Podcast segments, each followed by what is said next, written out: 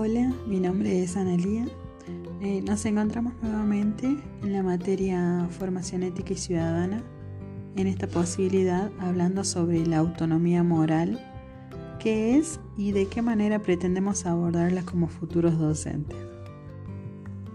La autonomía moral es la capacidad que tenemos las personas para valorar distintos aspectos de la vida social por sí mismo y de esa forma distinguir lo que está bien y lo que está mal. Esta autonomía moral como futuros docentes hace referencia a que cada uno debe plantearse las acciones que realizamos, los contenidos que pretendemos y si los ejemplos que brindamos mediante nuestras metodologías de enseñanza son verdaderamente apropiadas para nuestros alumnos. Para poder eh, educar correctamente, eh, siempre teniendo presente nuestros buenos valores para vivir en sociedad.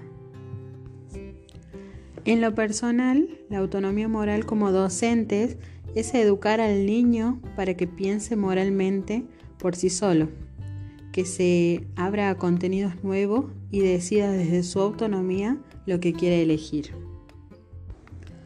Como ejemplo eh, de esto, para terminar, podemos tomar la actitud de la maestra jardinera en la historia de Joaquín, el niño trans, quien se plantó ante la decisión de su alumno, haciendo respetar al resto su valentía, hablar con su familia y apoyar en todo sentido al niño.